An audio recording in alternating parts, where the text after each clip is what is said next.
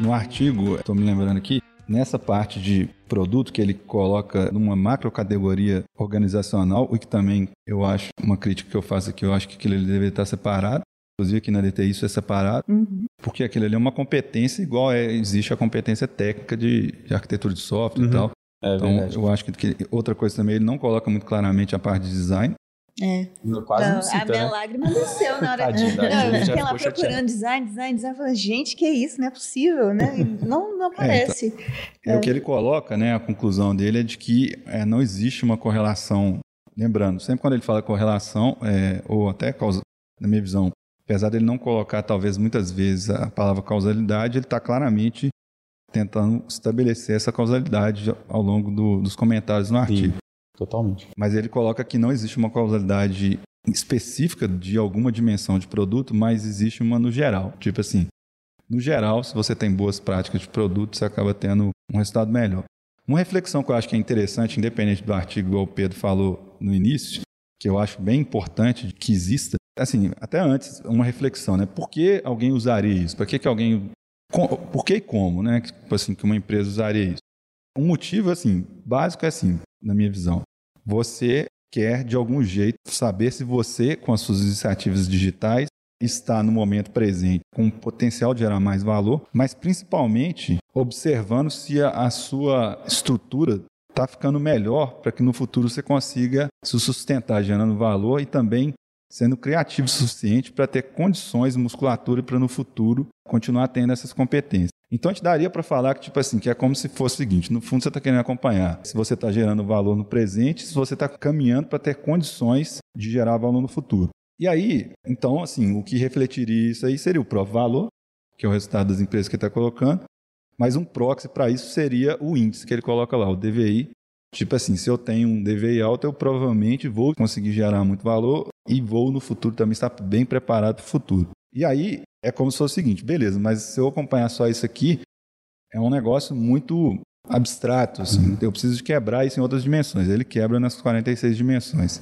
Fazendo um paralelo com o Dora, eu acho interessante o Dora, porque o Dora ele coloca como se fosse uma camada intermediária, né? Que seria alguns indicadores que normalmente eles são consequência de fatores menores, de competências menores, mas eles chegam em quatro indicadores, né, que tem a ver com lead time, é, com tempo de reparo, se você, se você consegue reparar as coisas rapidamente, se você consegue identificar problemas rapidamente. Então eu acho bem um pouco mais, vamos dizer assim, um pouco um método melhor. Uhum.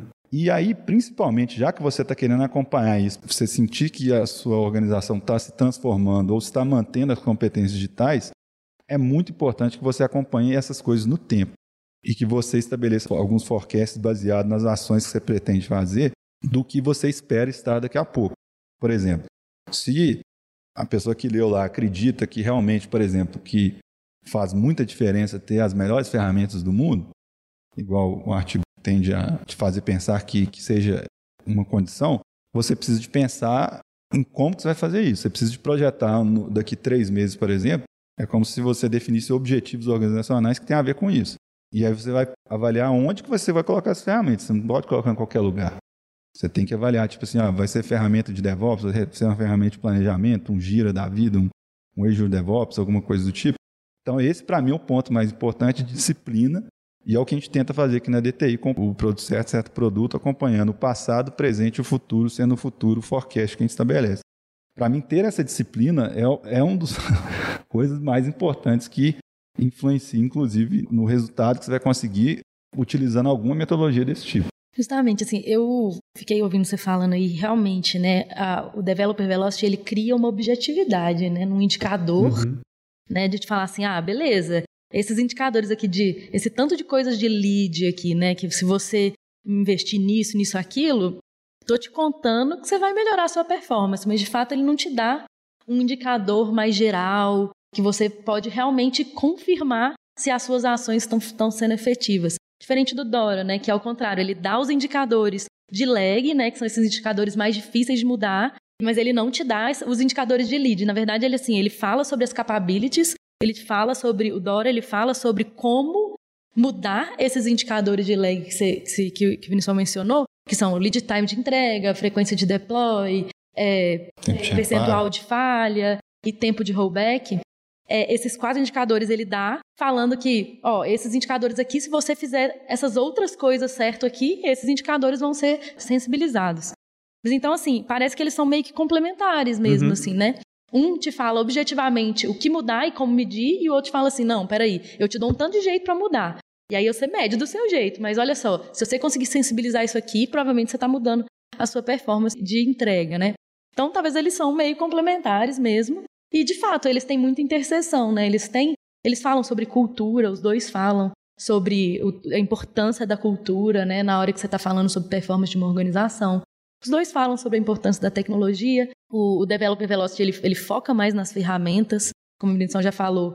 O Dora, ele foca mais amplo, né? Ele fala sobre teste, ele fala sobre CI/CD, né, que são mais óbvios tudo, ali, pessoas, né? processos, ferramentas. É, exatamente. E aí eu fico pensando quando você falou, Vinição, sobre causalidade, que de fato o Developer Velocity ele parece que ele fica falando muito sobre causalidade. No Dora é o contrário mesmo. No site do Dora tem até um, um grafo, né? Aqueles gráficos, né? Grafos mesmo, que eles relacionam todas essas dimensões de forma bem não linear mesmo, né? Uma que vai influenciar, influenciando a outra, que vai influenciando a outra e não sei o que, não sei o que. Então, assim, é, um, é, to, é total um gráfico que você consegue ver e consegue meio que ver que é um negócio, é uma nuvem, assim. Ele, de fato, não tem uma causalidade muito clara, né? Eu acho que isso é legal do Dora, realmente.